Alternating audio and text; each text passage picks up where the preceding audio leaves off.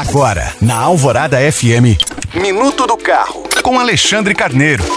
Você sabia que as locadoras são as maiores compradoras de veículos zero quilômetro do Brasil?